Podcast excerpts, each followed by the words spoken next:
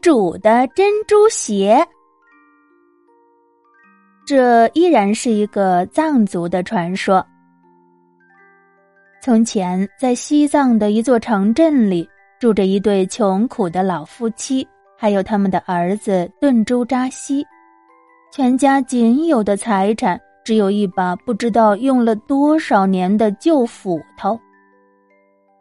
不管是刮风下雨，还是雪花飘飘，老爷子每天带着这把斧头，爬上很高很高的山岗，砍回来一大捆木柴。卖给城里的饭馆，换上一点糌粑和茶叶，以此来养活儿子还有老伴儿。真是穷人命苦，雪上加霜啊！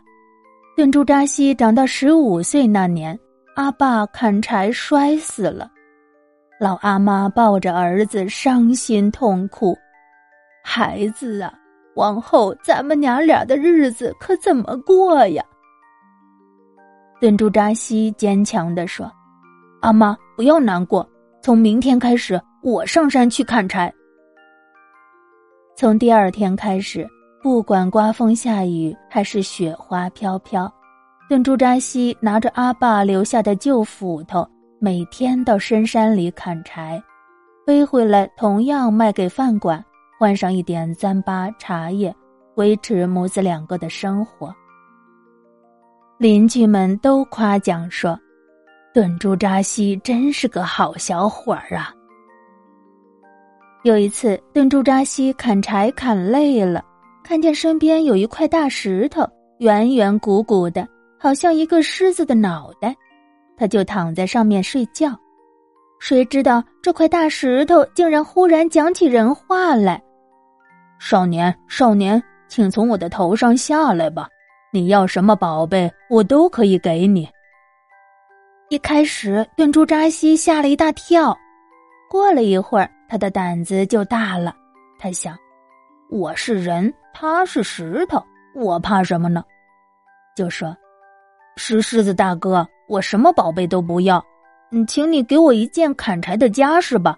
你瞧瞧我这把斧头，跟老太婆一样，都成了缺牙的了，砍柴不好用了。”他的话刚说完，就听“咣当”一声，从狮子脑袋似的大石头里吐出来一把金斧头，又明亮又锋利。顿珠扎西喜欢的呀，都蹦起来了。